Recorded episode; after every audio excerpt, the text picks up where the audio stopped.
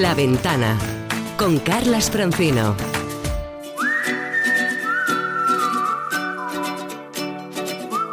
El mejor de los viajes siempre es el próximo. Hey there, let's get away. We sure need a lazy summer day. La ventana de los viajes con Paco Nadal.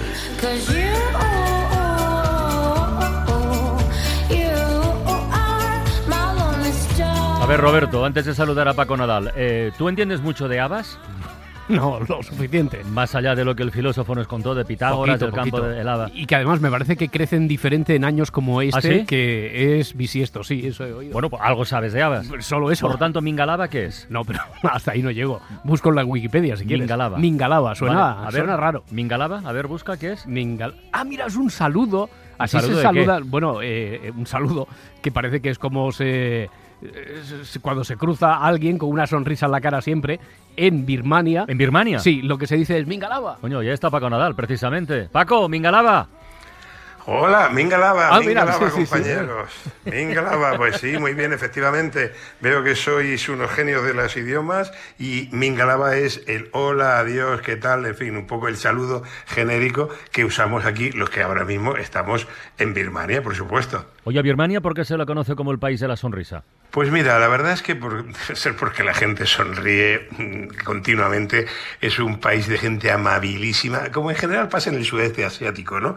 Pero aquí es que además todavía son de un inocente, de un prístino, de un puro, porque también fue el último país que se abrió, no solo al turismo, que parece que, si se abre el turismo empieza a cambiar, a, a Occidente, al mundo, ¿no? Ya sabes que estuvo cerrado por una junta militar Sí. durante más de 50 años y empezó realmente en 2011 a abrirse, ¿no? Y, pero la gente es amabilísima, simpática. Bueno, llevo casi dos semanas por aquí y todo lo que puedo decir de, de los birmanos es que es la gente más amable y simpática que, que he visto eh, hace mucho tiempo. El nombre oficial es, es Myanmar, pero como casi nadie lo utiliza, vamos a seguir llamándola Birmania. Y antes de que nos cuentes detalles de lo que cualquier viajero eh, no debería perderse, déjame que te transmitamos una consulta, una duda de un oyente directamente para ti. Escucha. Hola viajeros. A El ver. pasado viernes escuché que Paco Nadal se marchaba a Birmania. Nosotros tenemos programado un viaje a Birmania y comprado los billetes de avión en el que llegamos a Rangún el día 20 de marzo por la mañana y regresamos el día 8 de abril por la noche desde Bangkok. La cuestión es que quedan menos de dos semanas y estamos un poco paralizados por causa del coronavirus. Mis preguntas son dos. Como Paco se encuentra allí en estos momentos, me gustaría saber si hay alguna restricción por causa del coronavirus y me gustaría que nos aconsejara que no nos podemos perder en nuestro viaje. Muchas gracias. A ver, Paco, por partes. Primero, tema Bueno. coronavirus. ¿Qué? Pues, pues mira, viene, viene al pelo, porque efectivamente estoy aquí y, eh, a ver, tranquilidad absoluta. Eh, llevo aquí desde que vine, nadie habla de coronavirus, no ha habido ningún caso, al menos oficial. Aquí nadie va con mascarilla, los aviones van llenos, hay turistas, el país sigue funcionando y yo llevo unos días sin tener que oír la matraca y, y- la cantidad de información que, que os está llegando allí, feliz. Entonces, vuela tranquilo, de momento es un país eh, en el que no ha habido ningún caso, está abierto, no hay ninguna restricción y eh, nadie habla de eso. Tanto es así que fíjate la anécdota, sabes que voy con un grupo de, de viajeros de- del país Viajes, Sí, sí. vienen conmigo 20 personas. Y el otro día, bueno, un pequeño, un percance, eh, tuve que llevar a dos viajeros al hospital. Bueno, los mandamos al hospital porque tenían que ir. Bueno, pues en el hospital me llamaron y dicen, no te lo vas a creer, nos han obligado a ponernos mascarilla porque venimos de un país de riesgo, España. Ostras. Yo cuando salí de allí, mi madre y todo el mundo, pero ¿cómo te vas a ir a Asia, madre mía, si eso es una locura? Bueno, y resulta que estás en Asia, en Birmania, aquí no pasa nada, y realmente los que somos un problema somos los que venimos de allí, y estos dos pobres con su guía les han obligado a estar en el hospital con mascarilla porque vienen de un país de riesgo. Así que para que veas que las cosas, bueno, pues son como las ves, como te las cuentan, y, y tienen muchas perspectivas y muchas lecturas, y no quiero meterme en más jardines. Venga, pues vamos con lo segundo, va.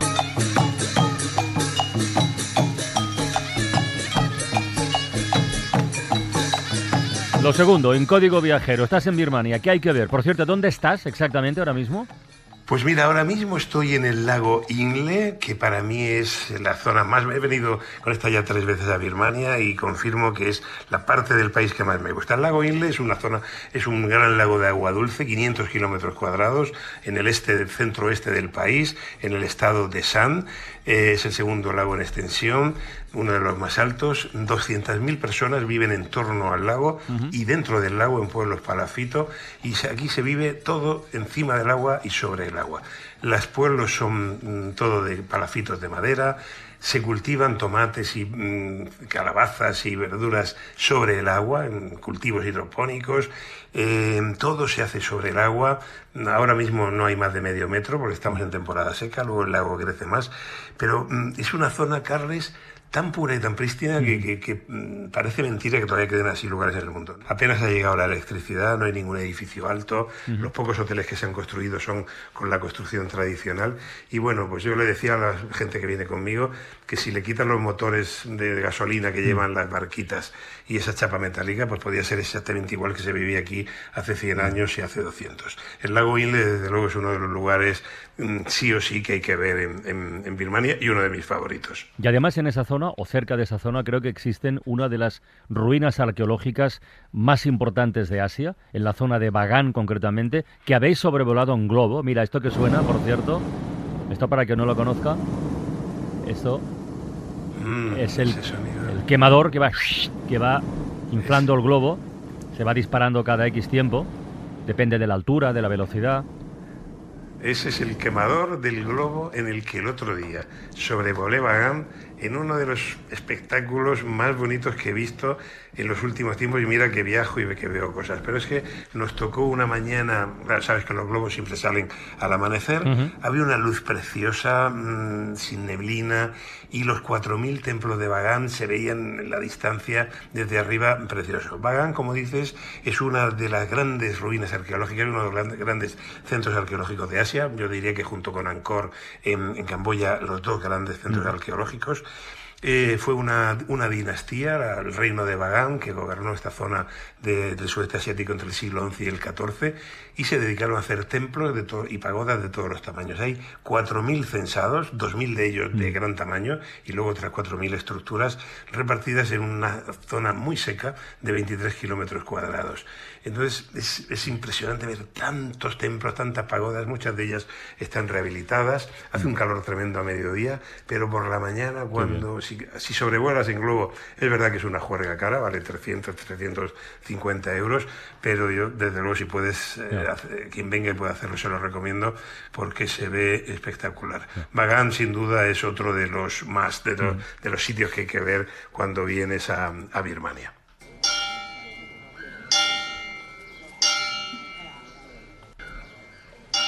Pues ya tenemos las ruinas, los templos de, de Bagán, el lago Inle, y ahora nos trasladamos a Mandalay, que es la antigua capital del reino, también una zona llena de, templos, de monasterios, en un país muy budista, recordemos que tiene más de medio millón de monjes, y esto que suena, por cierto, es la campana de- de los monjes, ¿verdad?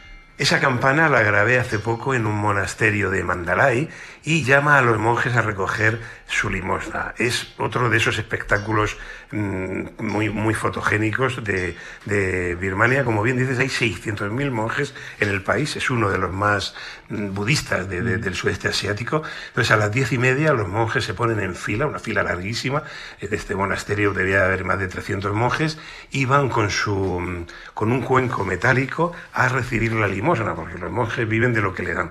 Todo el pueblo les ayuda, hay familias que ayudan a un monasterio, a un grupo de monjes en concreto, y a las diez y media recogen arroz y alguna sopa, o algún curry, y eso es lo último que toman. Solo hacen dos comidas al día, uno a primera al amanecer y otro a las diez y media y ya no vuelven a comer nada. Pero esa campana da el inicio de una larga peregrinación de, de monjes por las calles de la ciudad recogiendo su limosna, que ya te digo, para los que venimos de fuera es algo muy cromático, pues sabes que la, la- la- la túnica de los monjes, sus cabezas rapadas, casi todos igual, eh, pues es, es muy, muy cinematográfico y, y el momento es, es- es único. Ellos van en silencio y simplemente van pasando por delante de los vecinos que han querido acercarse a darles una limosna, porque, como te digo, los 600.000 monjes de Birmania viven de eso. Pues yo creo que el oyente que tiene el viaje planificado y cualquiera que tenga intención o en la cabeza la posibilidad de acercarse a Birmania, tiene ahí algunas referencias muy importantes, muy chulas. Déjame que, que cierre yo con una sorpresa que seguro que mucha gente no conoce y que es que la antigua capital de Birmania, hoy Myanmar, insisto, aloja la casa, el barrio donde vivió Pablo Neruda en los años 20, durante su etapa como cónsul, cuando tenía nada, apenas 23 años. Y de hecho Neruda allí esbozó su residencia en la tierra, que es una obra de poemas donde despliega un romanticismo genuino, nocturno, solitario, dicen los que entienden de esto, desafiante y apasionado. Ahí va un ejemplo. Hay algo denso, unido, sentado en el fondo, repitiendo su número, su señal idéntica. ¿Cómo se nota que las piedras han tocado el tiempo? En su fina materia hay olor a edad y el agua que trae el mar de sal y sueño. Me rodea una misma cosa, un solo movimiento. El peso del mineral, la luz de la miel, se pegan al sonido de la palabra noche, la tinta del trigo, del marfil, del llanto, envejecidas, desteñidas, uniformes, se unen en torno a mí como paredes. Trabajo sordamente, girando sobre mí mismo, como el cuervo sobre la muerte. el cuervo.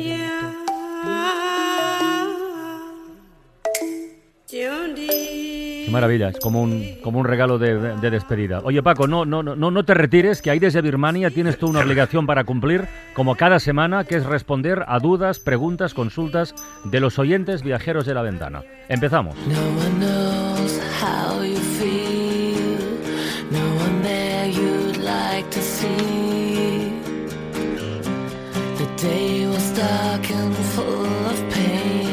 Primero, Roberto, recordar los canales, ¿eh? Sí, notas de voz al WhatsApp del teléfono 638-865-580 o bien a través de un correo electrónico a buenviaje.cadenaser.com por un canal y por otro. Por cierto, esta semana tenemos dos dudas, dos consultas que tienen que ver con el mismo lugar porque se interesan por la zona de la Selva Negra en Alemania. La primera. Buenas tardes. Quería pedirle a Paco Nadal algunos consejos o sugerencias para viajar a la Selva Negra. Vamos a estar allí la primera semana de agosto. Somos dos adultos, vamos sin niños y me encantaría que nos sugiriera pues algún paraje o algún pueblecito de estos que no salen en los mapas turísticos y que él considere que valga la pena recorrerlo, ¿vale? Muchas gracias.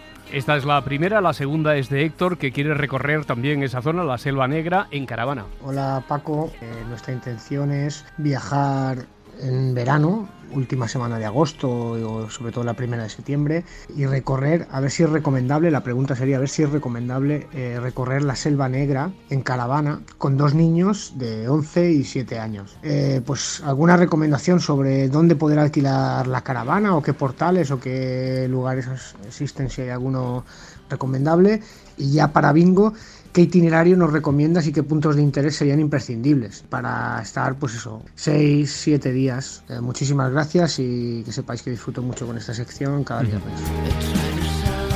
Todo tuyo, Paco, que tú también disfrutas, que lo sé. Bueno, pues, pues sí, pues eh, sí, la verdad es que a mí también me gusta mucho y nuestros oyentes son grandes viajeros. Pues mira, empezando por el principio, recomendable en agosto, sí, y en autocaravana, estupendo, es un muy buen mes, el verano te permite pararte donde quieras, acampar en zonas eh, autorizadas para autocaravanas, bañarte en lagos y tal, no seréis los únicos porque, bueno, en verano habrá bastante gente. Y en yo no he alquilado nunca una autocaravana allí, pero hay muchísimos proveedores que puedes encontrar en, en Google, en Internet y todos son de fiar. Es Alemania no te van, no te van a fallar ninguno. Y luego, en, cuanto a qué ver, depende de por dónde lleguéis. Eh, si eh, voláis a Stuttgart, es la zona norte de la selva norte, yo recomiendo llegar por la zona sur, por Basel, que está, o Zurich, que está más cerca eh, de, los sitios más interesantes ¿no? de, la Selva Negra. Mm, Que pues, desde luego tenéis que ir, y ya os lo digo a los dos que preguntáis, al Slush Sea, que es el lago más grande y más bonito de la Selva Negra. Mm, Por allí hay muchas cositas que hacer, muchas actividades. Eh, la Selva Negra es para ir a caminar, hay que llevarse unos buenos zapatos, hay que ir a los Feldberg, que son las montañas más altas. Es muy popular allí en verano hacer senderismo, hay mucho resort, camping, etcétera. El Tottenau es también otro pico muy famoso de las montañas Hassenhorn. Eh, hay un telecabina, una góndola que sube hasta arriba, puedes subir así y luego bajar caminando o subir también a pie. Eh, esas serían las dos zonas naturales que yo recomendaría junto con el lago. Y pueblecito San Blasien. San Blasien hay que verlo y sobre todo su catedral con la famosa cúpula. Bueno, es un, un sitio perfecto la Selva Negra para ir en verano y sobre todo zapatillas Mm. eh, cómodas para caminar mucho, que es lo que, lo, que, lo que pega allí. Muy bien, más consultas. Watching me like you never watched no one. Don't tell me that you didn't try and check out my bum, cause I know that you did. Cause your friend told me that you like. Siguiente reto, tienes que ayudar a una familia a planificar un viaje económico a Londres. Hola, mi nombre es Ana y quería preguntar a Paco Nadal por un viaje a Londres en familia con niños de 14 y 16 años. Recomendaciones de alojamiento barato y planes que podíamos hacer por allí la- para hacer con ellos. La fecha se- sería del 18, 19 al 22 de marzo. Saludos y muchas gracias. A ver, Paco, ¿qué? ¿Qué hacemos?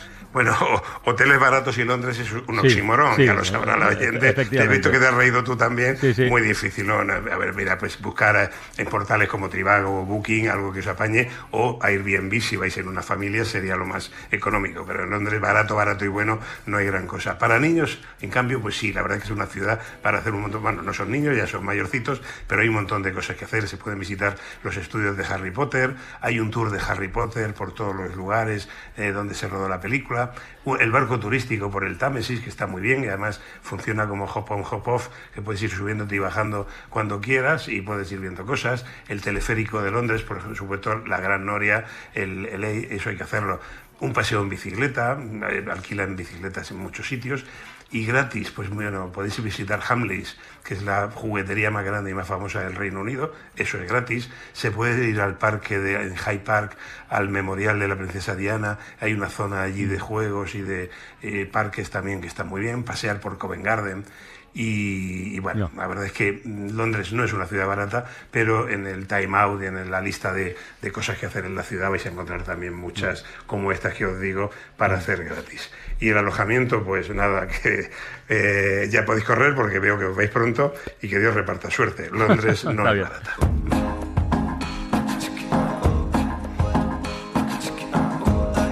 Y el cierre, como siempre, de esta ventana de los viajes, una recomendación. Hoy Paco Nadal pone el foco en una cita este fin de semana en Madrid con un código, el vintage. Pues sí, porque este fin de semana se celebra el mercado de motores en el Museo del Ferrocarril. Más de 200 diseñadores, artesanos, artistas, músicos que crean muchas cosas para, bueno, para, para este gran festival que es todo el día, eh, sábado y domingo. Hay música, eh, food track, es decir, camiones con comida, sí, baile, sí. entretenimiento y compras únicas. Una buena excusa para pasarse este fin de semana por el Museo del Ferrocarril en Madrid. El concepto vintage aplicado a la música generaría un debate, no lo vamos a tener. Os propongo una cosa para cerrar la ventana. ¿Un poquito de Creedence, sí o no? Perfecto. Muy bien, me parece perfecto. Pues Bueno, venga. Abrazo desde Birmania. Un abrazo, Paco, y feliz fin de semana. Adiós. Chao, minga lava, minga lava, compañeros.